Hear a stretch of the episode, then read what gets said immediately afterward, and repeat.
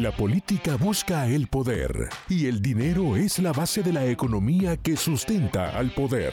Poder y dinero con Sergio Berenstein, Fabián Calle y Santiago Montoya. Comenzamos. Aquí por Americano Media y Radio Libre AM790.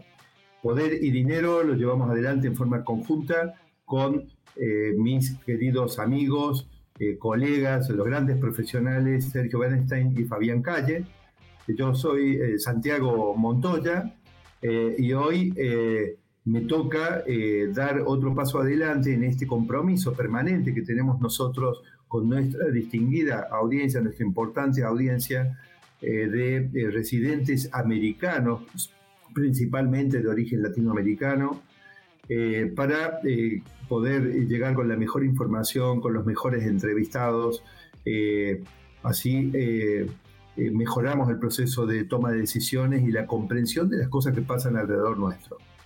Eh, hoy estamos con Martín Redrado, un hombre de una enorme proyección internacional. Adelante Martín, ¿cómo estás? Un placer Santiago, un placer charlar contigo y con toda tu audiencia. Bueno, Martín, eh, nos aproximamos a fin de año y este ha sido un año desde el punto de vista económico para la economía de los Estados Unidos, la economía internacional, eh, bastante movidito, ¿no? Y me imagino que te habrá dado bastante trabajo a vos también. Algunas de las cosas que reflexionamos nosotros tienen que ver, por ejemplo, se, agotó incluso el calendario de reuniones de la FED, eh, el año ya está echado en materia de política monetaria de los Estados Unidos, de tasa de interés, el Banco Central Europeo enseguida siguió ese camino también. Eh, pero Estados Unidos está cerrando la inflación del año, prácticamente en un solo año, significa un mandato completo de otros eh, presidentes que antecesores de Biden. Bueno, ¿cómo estás viendo la economía de los Estados Unidos, el tema internacional? La verdad no sé por dónde empezar, Martín, porque está, está el año que viene el pronóstico de crecimiento de Estados Unidos prácticamente nulo, lo mismo en Europa, eh, se habla de recesión a nivel, a nivel internacional. ¿Me puedes elegir un tema para comenzar? ¿Cómo lo ves? Bueno, quizás podemos comenzar por el, tema reciente de la acción coordinada de distintos bancos centrales del mundo de elevar en conjunto la tasa de interés lo que ha producido nuevamente un, uh, un cimbronazo en los mercados de capitales internacionales. Eh, estamos frente a un problema realmente complejo como es el de la inflación que se despertó en todos los países desarrollados. Una inflación que tiene un fenómeno monetario porque sin duda hubo una fenomenal expansión de la cantidad de dólares, de euros, de yenes, por mencionar las principales monedas de reservas del mundo, de libras también, eh, y también con una política fiscal expansiva. Es decir, a diferencia de lo que ocurrió en 2009, cuando conducía Ben Bernanke la Reserva Federal, aquí no solo hubo una, lo que podemos llamar de manera gráfica, eh, dinero tirado desde un helicóptero, eh, helicopter money, para hacer una traducción literal de, cómo lo, decimos en inglés. Eh, se ha tirado dinero desde un helicóptero, tanto desde los bancos centrales como desde los departamentos de Tesoro o de Hacienda de los principales países centrales. Eh, además, la inflación ha tenido un componente de costos eh, muy importante que tiene que ver con eh, toda la incertidumbre que se generó con los puertos del sudeste asiático, en particular con China y su política de COVID-0, que tuvo mercadería en los principales puertos asiáticos con demoras de hasta 80, 90 días y con problemas de suministro en las cadenas de producción de autos, por ejemplo, como lo vimos en Estados Unidos este año. En síntesis, eh, un problema que sin duda nos trajo inflación por el lado monetario, pero también inflación por el lado de costos. La falta de credibilidad que han tenido los bancos centrales en particular eh, en su momento por haber eh, tirado tanto dinero sobre la mesa sin tener en cuenta las consecuencias, lo que genera ahora Santiago es la sobrereacción. Es decir, ahora estamos frente a los bancos centrales que para no quedar atrapados como eh, no haber hecho lo suficiente en materia inflacionaria, ahora tienen que subir la tasa de interés más de la cuenta y esto me lleva a la última parte de tu pregunta. Lamentablemente esta política de ir corriendo desde atrás los bancos centrales y ahora sobre reaccionar el aumento de tasa de interés en lugar de haber sido más cautelosos en un principio, eh, bueno, ahora toda esta sobrereacción que va a llevar a una mayor suba de tasa de interés, lo que hace es que el mundo probablemente tenga, y en el escenario también de nuestro equipo, Fundación Capital Santiago, es que va a ser un año de crecimiento nulo en los países desarrollados.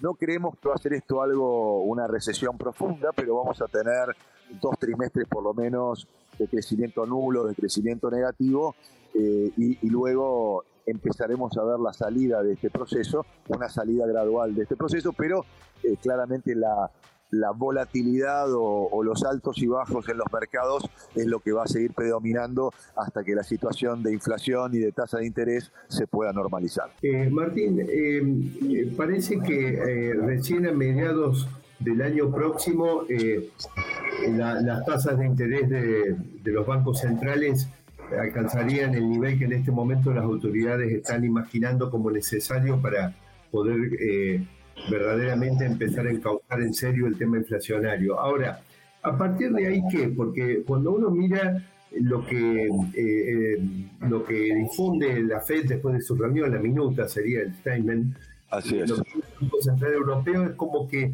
aparece, eh, aparecen expresiones que me hacen acordar a otras que te escuché a vos decir varias veces cuando bueno ves algún gobierno que está improvisando en materia de, en materia de su política económica, vos sabés hablar de vamos viendo, ¿no? Eh, pero me parece que hay algo de eso o me equivoco. Eh, también a nivel internacional. Sí, eh, el, vamos viendo de la Reserva Federal es eh, voy a usar un término en inglés, eh, data dependent, es decir, que son dependientes de los datos, de los datos económicos en materia de evolución. Es decir, eh, la Reserva Federal se quiere dejar las opciones abiertas para primero ver una reducción que sea durable y sustantiva de la tasa de inflación, no solamente que sea un dato en el mes, sino que se vea una curva descendiente para, como vos decís, frenar en el proceso de tasa de interés y probablemente tengamos, eh, un, en mi visión, eh, dos, tres trimestres o cuatro trimestres en que llegamos al tope de las tasas de interés y las tasas de interés se mantengan estables en un nivel alto hasta que nuevamente la, la Reserva Federal se sienta cómoda con que ha bajado la inflación lo, suficiente como para empezar un proceso de baja. Pero en términos de la lógica, Santiago, que yo veo, es que hasta que no veamos una reducción de la tasa de inflación constante y sonante, eh, bueno, vamos a seguir teniendo subas de tasa de interés y luego un periodo de quietud o de amesetamiento eh, y luego sin duda la realidad económica que va a ser recesiva va a exigir que la Reserva Federal, pero eso más bien entrado ya el 2024, uno pueda proyectar eh, pequeñas reducciones de tasa de interés, que bueno, que eso es lo que le interesa también al ciudadano medio de los Estados Unidos, que su hipoteca eh, cueste menos, eh, que tomar crédito para el comerciante, para el pequeño empresario vuelva a ser accesible. pero bueno, mientras tanto vamos a tener un año difícil y un año, bueno, en donde claramente hay que ir cuidando el no tener endeudamiento. Creo que esta es la clave para manejarse en, la economía norteamericana y en la economía mundial. Esto lo digo tanto a nivel del ciudadano común que nos está escuchando como también de las empresas. Eh, eh, Martín, eh, nosotros tenemos un, columnista, digamos, permanente en materia de mercados, que, sale recurrentemente aquí con nosotros, con En Poder y Dinero, con Sergio Bernstein y con Fabián Calle, que se llama Darío Epstein. No sé si lo conoces. Sí, sí, sí, lo conozco de hace bastante, es un profesional de gran trayectoria en los mercados mundiales y en particular en mercados emergentes. Bueno, él, estaba, él estaba planteando que, eh, digamos, estaba la expectativa de ver en qué momento eh, la, FED, después de hacer el pico, vos recién hablabas de un amesetamiento posible para 2023, podía empezar a rebajar eh, eventualmente la tasa en el sentido de que hay muchos actores en los mercados que se sienten incómodos con las subas de tasas y prefieren yo pienso que más bien deben ser actores de la política, ¿no es cierto? Que se imaginan que eso va a tener costos en materia de empleo y de nivel de actividad y quieren evitarlo. Eh, se me ocurría eh, a mí en la conversación con Darío decir que veía difícil que, que, la Fed rápidamente retroceda desde los niveles de tasa y me siento cómodo con tu planteo de que vendría un amesetamiento. Si eh, te parece, podríamos ir a una muy breve pausa para además eh, poder trasladarte luego una pregunta que me ha hecho llegar mi compañero Fabián Calle para hacerte y continuaríamos con un nuevo bloque acá en Poder y Dinero, eh, así podemos hacer el desarrollo. ¿Te parece bien? Con gran gusto, Santiago. Bueno, entonces vamos a una brevísima pausa y seguimos con Martín Redrado eh, a la vuelta de los anuncios. No se vayan. En breve regresamos con Poder y Dinero junto a Sergio Berenstein, Fabián Calle y Santiago Montoya por Americano.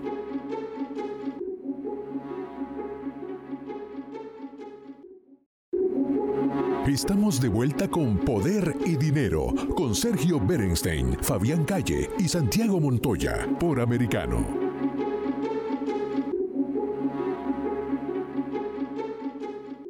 Bienvenidos a un nuevo bloque de Poder y Dinero y seguimos aquí con Martín Redrado hablando de la perspectiva eh, de comportamiento de la tasa de interés que obviamente tiene un gran impacto eh, en el devenir de la economía estadounidense una vez que se alcance el pico eh, de las tasas que se espera hacia mediados del año próximo.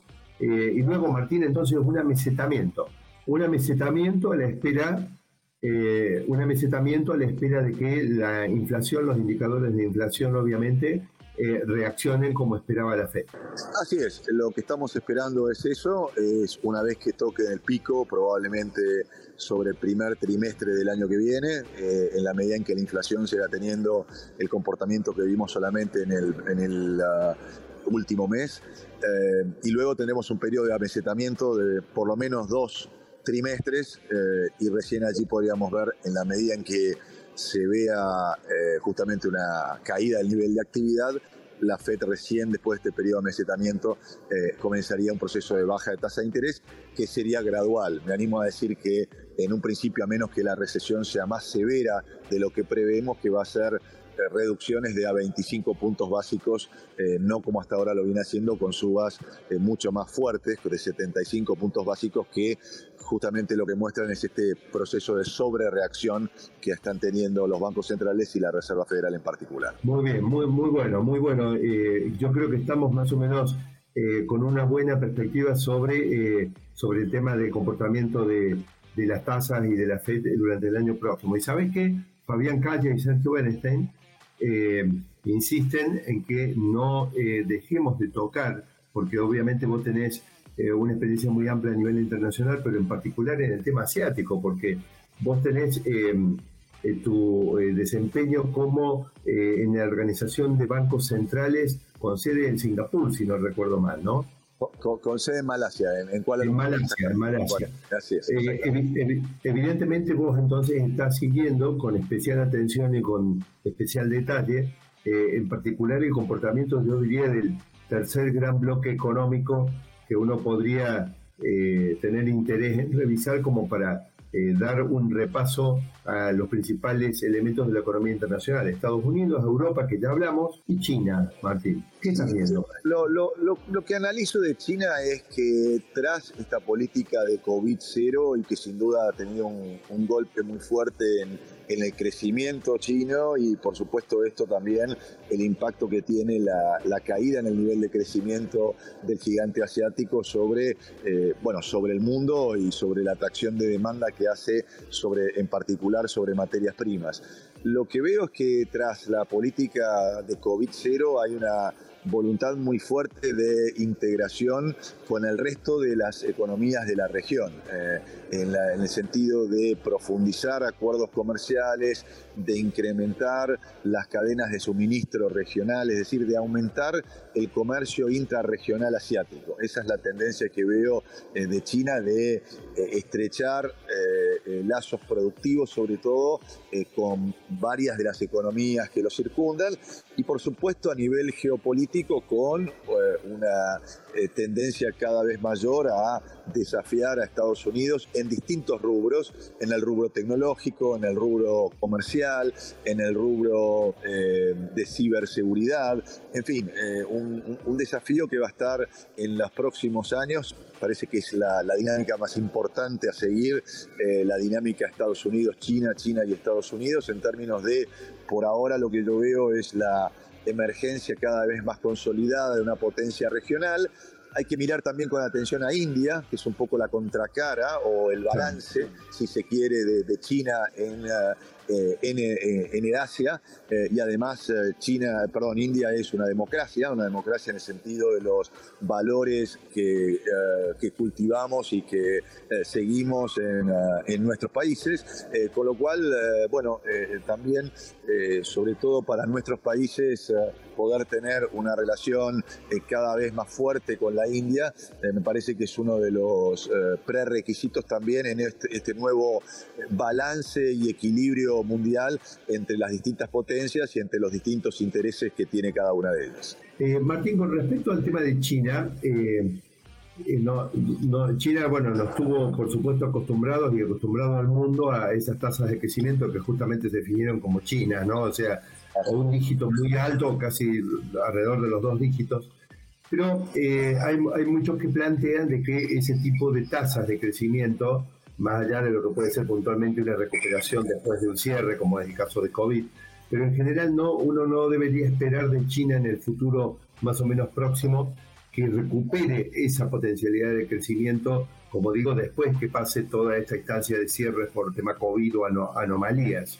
Eh, aparentemente las distorsiones plantean eh, algunos que la economía de China acumuló justamente luego de esas tasas de crecimiento demasiado altas, estarían condicionando de aquí en adelante, durante un mediano plazo, la posibilidad de recuperar ese tipo de tasa. Esto es bastante importante porque eh, el rebalanceo a nivel internacional, eh, hay un debate si la economía de China realmente va a terminar superando en tamaño a la de Estados Unidos en algún momento o verdaderamente todo este tema se empieza a acomodar y la economía de los Estados Unidos sigue manteniéndose como la economía más importante del mundo.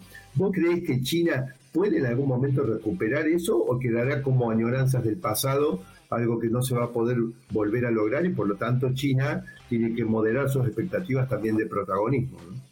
China va a tener, volver a tener una tasa de crecimiento del 4, 4,5% que no va a ser eh, malo o, desdeñable en un mundo eh, que en general los países desarrollados van a volver a una tasa de crecimiento del 2,5, 3%. Sí van a estar lejos de lo que vos llamas muy bien tasas chinas de un 8 o 9%, pero sin duda que yo veo a, China como una potencia regional en Asia eh, y Asia es una referencia natural muy importante en el mundo y por lo tanto eh, no van a dejar de tener peso relativo. Seguramente en términos de Producto Bruto podrán eh, estar cerca, igualar.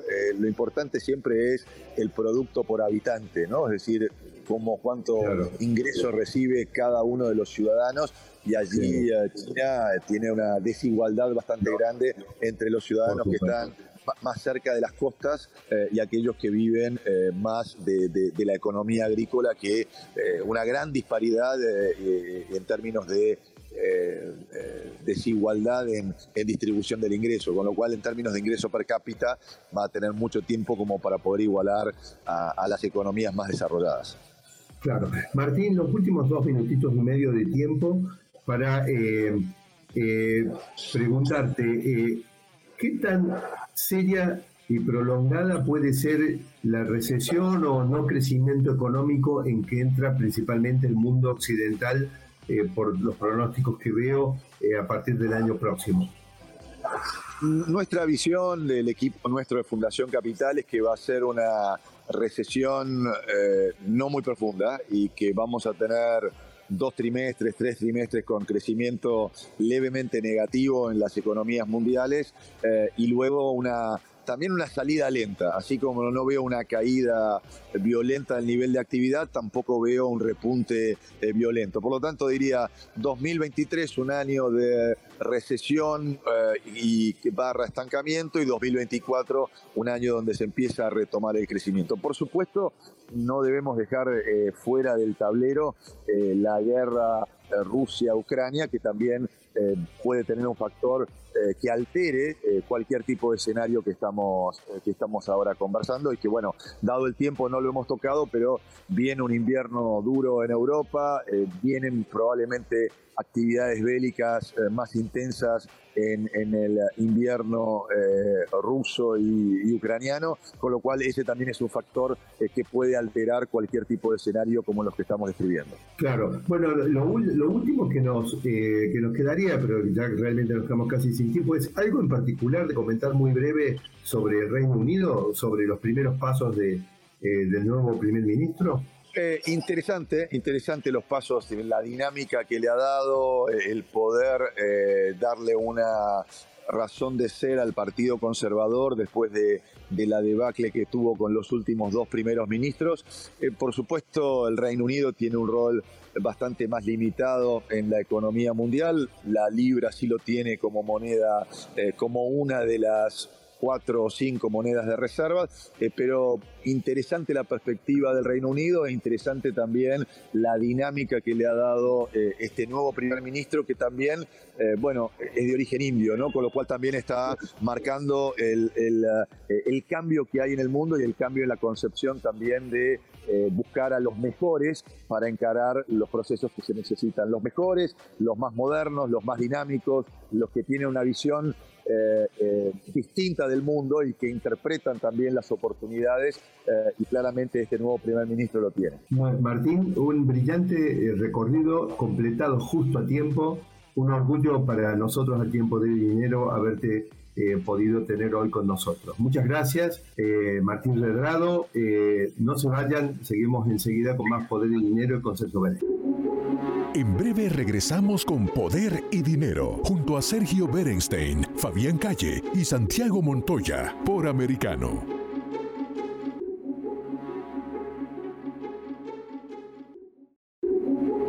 Estamos de vuelta con Poder y Dinero, con Sergio Berenstein, Fabián Calle y Santiago Montoya, por Americano.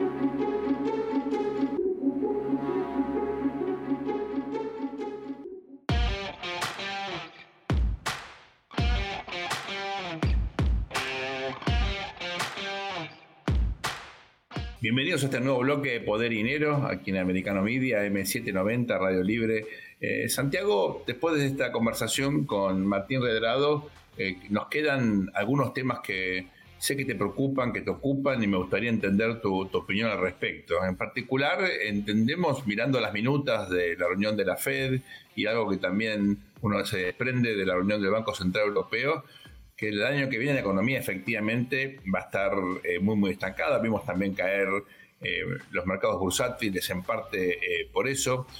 ¿Qué, visión tenés? ¿Hasta qué punto esto va a afectar al consumidor? Eh, ¿cómo, eh, ¿Cómo termina el año en materia de perspectivas? Bueno, Sergio, viste, eh, yo no, quisiera repetir, aburrir a la audiencia con demasiadas repeticiones sobre los temas que se hablaron con Martín, o, mismo con los que venimos tocando con Darío Este. Sin embargo, me parece que hay algunos comentarios que, vale la pena en todo caso repasar, reiterar o integrar en este diálogo mano a mano contigo que siempre me siento tan cómodo.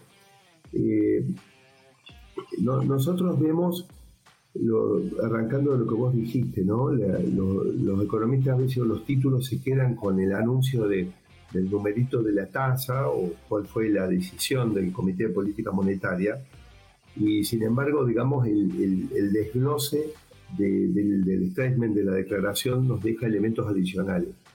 Y si miramos el de la FED y miramos lo mismo en el caso del Banco Central Europeo, eh, la verdad no, nos encontramos con, un mundo que claramente lo que eh, venimos planteando hace tiempo, de que lo peor no es lo que hemos visto, sino que es lo que está por venir, se empieza a materializar, ¿no? no son las mejores noticias, estamos hablando a nivel incluso internacional, no solamente los Estados Unidos, pero caminan prácticamente de la mano, es decir, la FED este, subió la tasa, el Banco Central Europeo subió la tasa también 50 puntos básicos.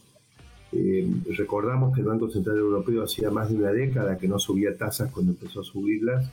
Ellos están en un nivel un poco más bajo que Estados Unidos en este momento eh, a nivel de la tasa general de referencia. Son varias tasas porque son para depósitos, para préstamos. Ellos vienen un poco más abajo, pero lo que pasa es que recordamos que la economía europea es una economía que no, no, no es tan arrolladora como la americana y en general necesitan estar siempre poniéndole este, eh, eh, catalizadores para que reaccione. O sea que un poco de tasa en Europa es mucho más devastador que la misma suba de tasa en Estados Unidos. ¿Y qué vemos?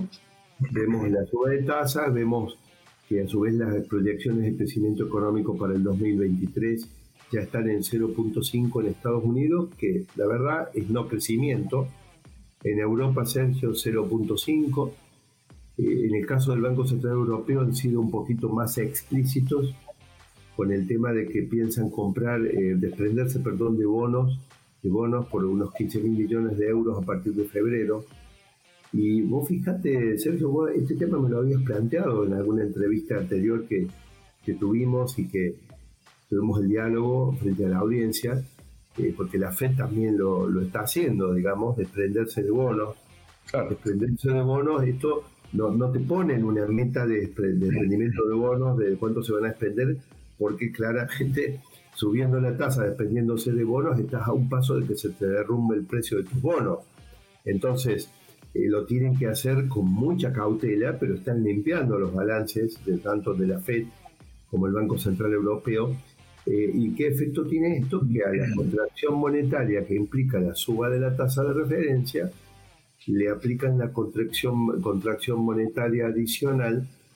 Recordemos que esos bonos son los mismos bonos que en tiempos de pandemia, tanto el Banco Central Europeo como la FED estuvieran comprando porque a cambio de esos bonos inyectaban liquidez adicional a la emisión monetaria que ya estaban haciendo.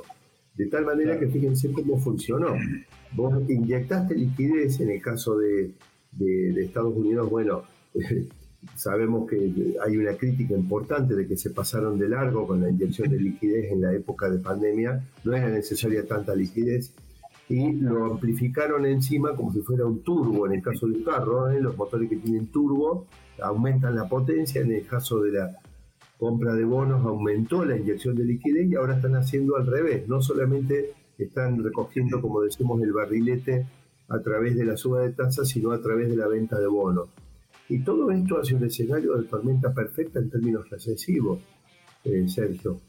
Eh, así que la recesión mundial, porque no nos vamos a meter también en China, si no, no nos va a alcanzar el bloque, pero sabemos que los pronósticos de China son todos eh, no, no, no pueden ser buenas noticias, Sergio. Santiago, en ese contexto me surgen dos interrogantes, ¿no? Por un lado, uno entiende la responsabilidad que tienen los bancos centrales, están para esto, ¿no? Están para, cuando el ciclo económico se pone complicado y se recalienta, ellos tienen que enfriarlo, hacen su trabajo, ¿no? Eh, pero por otro lado, esto por supuesto tiene eh, externalidades negativas para los ciudadanos, para los consumidores, para los trabajadores, para los jubilados, para los retirados. Es decir, eh, es algo necesario, pero con consecuencias. Ahora, uno analizando otras recesiones o, desaceleraciones, eh, claro, uno ve los promedios 0,5. Hay sectores que caen mucho, hay sectores que se mantienen e incluso crecen, ¿no? Ex ante, uno puede ya identificar qué sectores van a tener un, eh, digamos, un desarrollo, un, rendimiento peor que el promedio y qué sectores van a tener un eh, rendimiento mejor que el promedio o esas cosas son aleatorias y uno las puede identificar ex post? No, bueno, como rasgos generales ya lo, lo, estuvimos viendo, digamos, en, los, en unos indicadores que me parece que los comentaste vos de, de, la Universidad de Statistics, eh, donde nos estaba mostrando que prácticamente los, todos los sectores, menos el de servicios y principalmente con, punta en el vinculado a gastronomía, eh, en realidad estaba habiendo un cambio en la composición del empleo, es decir, había un aumento del empleo en sectores de, digamos, un poco más bajos, que también eso eh, nos está poniendo, eh, nos, está, nos está llevando a una reflexión adicional, es decir, está claro que hay sectores que, que son de más alto desempeño, que necesitan mayores niveles de inversión, muchos de ellos vinculados a innovación, a tecnología, que encuentran eh, obstáculos para conseguir financiamiento y apalancar eh, sus inversiones y sus expansiones, además de, los coletazos de los problemas de las cadenas logísticas que también los están, eh, los están restringiendo. Bueno, todo eso está perdiendo participación relativa en el empleo y cuando uno mira la tasa de desempleo y la ve sólida, o sea, la ve sólida en el sentido de baja, y, el organismo de política monetaria dice, bueno, yo tengo doble mandato, mantener la inflación baja, cosa que lo está luchando, no la tienen baja, pero está luchando para eso. También tengo que mantener la tasa de desempleo baja. Ahora, nadie, nadie, nadie hace el zoom y nadie mira o nadie mira, no está en el mandato de los organismos de política monetaria que está ocurriendo un deterioro en la composición del empleo a causa de los sectores que pierden los que ganan.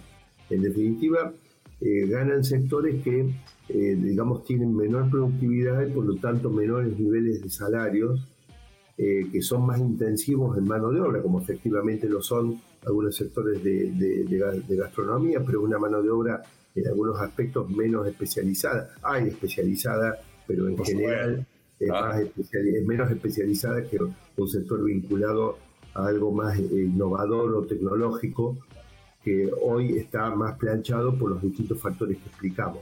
Entonces me parece que, eh, que, todos estos elementos en el marco de una recesión, eh, siempre hemos dicho, en, recesiones, en pandemia, siempre hay quienes les va bien, pero en general esto no altera el hecho de que al promedio de los sectores y a la economía y a la gente eh, no les va mejor con una recesión o en el caso puntual de una pandemia, bueno, es una pandemia, ¿no? Santiago, si te parece bien, luego de la pausa vamos a seguir charlando de esto, porque hay eh, algunas derivaciones de tus últimos comentarios que me parecen que convienen eh, profundizar un poquito. Uy, Sergio, espero no haber metido la pata con eso y ahora me vas a agarrar en el próximo bloque. no se vayan enseguida, volvemos con más poder y dinero aquí en Americano Media AM790 Radio Libre. Ya en eh, breve segundos estamos de vuelta. Gracias. Gracias, por favor, espérenme.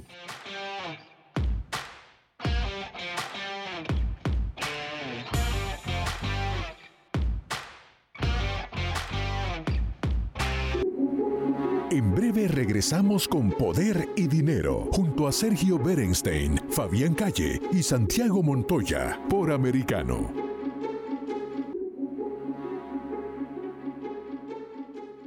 Poder y Dinero. Accede a toda nuestra programación a través de nuestra página web americanomedia.com, nuestra aplicación móvil Americano Media, Roku, Amazon Fire, Google TV y Apple TV. Puede sintonizarnos en Radio Libre 790 AM en Miami Estamos de vuelta con Poder y Dinero con Sergio Berenstein, Fabián Calle y Santiago Montoya por Americano.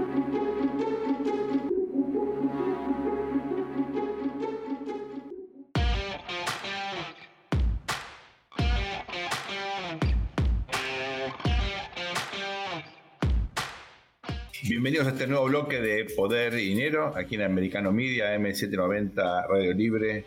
En este programa estuvimos charlando con un economista de prestigio internacional, como Martín Redrado, y eh, en el bloque anterior con eh, Santiago Montoya hemos estado reflexionando respecto de una lectura un poquito más detallada eh, de lo que han finalmente publicado tanto el Banco Central Europeo como la Reserva Federal, la justificación de la suba de tasa, el escenario recesivo para el año próximo, las consecuencias que esto tiene. Santiago, hay allí una pregunta que tiene que ver con qué hacen los gobiernos frente a escenarios recesivos, ¿no? Hay, muchos gobiernos, en general, digamos, socialdemócratas de centro izquierda, eh, que dicen es momento de gastar más, es momento de estimular fiscalmente la economía para generar empleo, etcétera, etcétera. Hay otra postura que dice, es momento que el sector privado eh, justamente traccione, bajemos la carga impositiva, eh, tratemos de eh, regulatoriamente generar estímulos, incentivos para que el sector privado trabaje mejor y haya generación de empleo genuino. ¿Qué hay que hacer? ¿Cuál es el mix de política sugerido en este, en este contexto? Hemos visto recientemente en el Reino Unido un fracaso estrepitoso de un gobierno con una narrativa pro mercado que quería bajar impuestos y el mercado se lo llevó puesto literalmente. ¿Cuál es el mix eh, ideal en un contexto recesivo como el que tenemos ahora? Bueno, eh, yo le pondría, Sergio, eh, un elemento adicional es la crisis de liderazgo a nivel mundial y especialmente en las principales naciones. ¿Por qué digo esto? Porque eh, me, gustaría recordar a nuestra audiencia otros desarrollos anteriores aquí en Poder y Dinero, eh, que hemos hablado de que la recesión combinada con inflación, que se llama esta inflación, es la peor pesadilla de los economistas y es la peor de las enfermedades económicas. Si yo a esto le sumo el ingrediente que acabamos de presentar, que es la crisis del liderazgo, eh, me parece que tenemos una tormenta perfecta y complica tremendamente eh, estar a la altura del planteo que vos hiciste en, términos de cómo podemos salir de esto. ¿Por qué? Porque el caso de Mistras, que, que muy pertinentemente eh, mencionaste, eh, pretendiendo aplicar una receta de hace algunas décadas, básicamente de corte tacheriano, o si querés, riganiano, de, lanzarse al vacío, estimulando al sector privado a través de recortes de impuestos y otras cuestiones similares, eh, fue puesta de rodillas por los mercados, es decir, recordamos que fue el primer ministro de eh, mandato más corto en la historia del Reino Unido, ¿no es cierto? Eh, de tal manera, no, es fácil pegarse un porrazo como ese en un país que no se despeinan ni cuando están cayendo las bombas sobre Londres en el marco de la Segunda Guerra Mundial. O sea, esto, esto, que estamos diciendo es catastrófico, ha sido algo catastrófico. Entonces nos lleva también a otro elemento y es cómo el mundo ha cambiado después de la crisis de 2008-2009 eh, que se llevó puesto a una configuración del mercado financiero, eh, especialmente en el gran centro financiero mundial de Wall Street, eh, Lehman Brothers, ahora lo buscas en los libros de historia, así como otros, mientras que ahora hay otros actores que, bueno, son actores financieros privados, son los grandes fondos, los grandes actores, bueno, algunos le llaman BlackRock, Templeton, y te aparece Singer, que maneja más fondos que los países. Está bien, son los actores financieros que reemplazan a otros que cayeron, pero no se manejan exactamente de esta manera, Sergio. Entonces, cuando uno mete todo eso sobre la mesa, eh, se explica por qué Liz con un liderazgo débil, no era Margaret Thatcher, con un liderazgo débil en cual apoyarse, porque no te olvides que Margaret Thatcher, está bien, ella habrá tenido su liderazgo, pero del otro lado estaba Reagan, su amiguito del otro lado era Reagan, ahora, ¿con ¿en quién se apoya Liz Truss? ¿En quién? En Biden. En Biden que acumula en un solo año de mandato la inflación que cualquier presidente de los Estados Unidos acumuló en todo su mandato. Es decir, eh, que, no sabe si coquetear con Maduro o con quién para eh, mantener bajo control el precio de los combustibles. Entonces, eh, la verdad, no creo que se pueda salir de todo esto como piensan tus amigos socialdemócratas o izquierdosos que les encanta creer que en el sector público está la solución. No es así, Sergio. La solución está en el sector privado. El sector público, por supuesto, que tiene mucho para hacer y para decir, pero está en el marco, siempre yo prefiero en el tema de acompañar, en el tema de asegurar las condiciones, de tener condiciones institucionales, de, no trabar, de no complicar al sector privado y de no generar distorsiones severas. A veces hay que intervenir, pero eh, no puede ser la locomotora para salir de esta situación. Entonces, creo que estamos en una situación realmente complicada porque la salida tiene que ser el sector privado, pero con este liderazgo eh, y con estos actores internacionales, especialmente en el tema financiero, que le ponen límites a las políticas digamos, temerarias como la que tentó Liz Truss, la terminaron echando, vos te arriesgás a, a una turbulencia mayor. Así que me da la impresión que salir de esta recesión de no ocurrir una gran novedad, digamos, que genere confianza a nivel internacional. Por ejemplo, de repente lo vemos a Putin abrazándose con eh, Zelensky y abrazándose con Xi y abrazándose con eh, Biden y, pidiéndose disculpas y, logrando entendimientos para un mundo eh, mucho más racional y que de repente estoy diciendo un evento que podría tener las condiciones de shock de confianza tal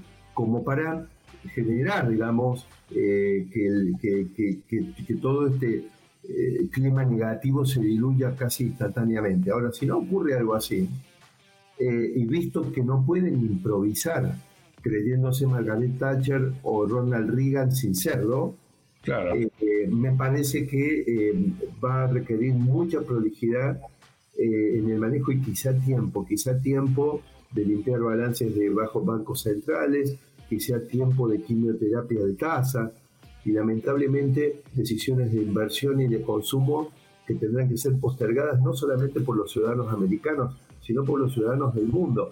Por supuesto, siempre con ganadores. Nosotros ya sabemos que el 80% pierde, no, quizá el 50% pierde, el 30 o el 35% queda igual y el 15% son ganadores. Bueno, eh, me parece que tenemos que eh, manejarnos en distintos eh, poder y dinero que tengamos contigo y con Fabián para poder ver cómo podemos ir haciendo la maniobra entre los que pierden y los que se mantienen para tratar de ayudar a nuestra audiencia a quedarse dentro de ese 15% que quizá esté un poquito mejor a lo largo de esta crisis. A mí me parece que esta es una crisis que va a costar eh, remontarla. Estoy de acuerdo y como siempre tengamos en cuenta que una cosa es eh, navegar la crisis y otra cosa es prepararse para el momento de recuperación. ¿eh? Y a veces uno no puede evitar perder, pero si se prepara para estar mejor cuando viene la recuperación, por lo menos va a ganar más a futuro. Hemos hablado de eso en otros programas, vamos a volver eh, sobre ese tema más adelante. Qué lástima, Sergio, que Occidente con, con esto con el complicado sin encontrar rápidamente una salida para la crisis le está dejando terreno a China que tiene problemas internos enormes, pero le, está dejando, tiempo para que se recupere. Bueno, nos quedamos, sin, nos quedamos sin programas, Santi. Te mando un abrazo grande. Gracias a todos por acompañarnos. de Dinero aquí en Americano Media, M790 Radio Libre. Ustedes quédense en esta señal. Nosotros volvemos muy prontito. Muchas gracias. El análisis sobre el poder y dinero concluye por hoy. Seguimos con los cálculos y proyecciones para ofrecerles nuevas herramientas que les ayuden a tomar mejores decisiones. Hasta el próximo programa por Americano. Poder y Dinero. Accede a toda nuestra programación a través de nuestra página web americanomedia.com, nuestra aplicación móvil Americano Media, Roku, Amazon Fire, Google TV y Apple TV. Puede sintonizarnos en Radio Libre 790 AM en Miami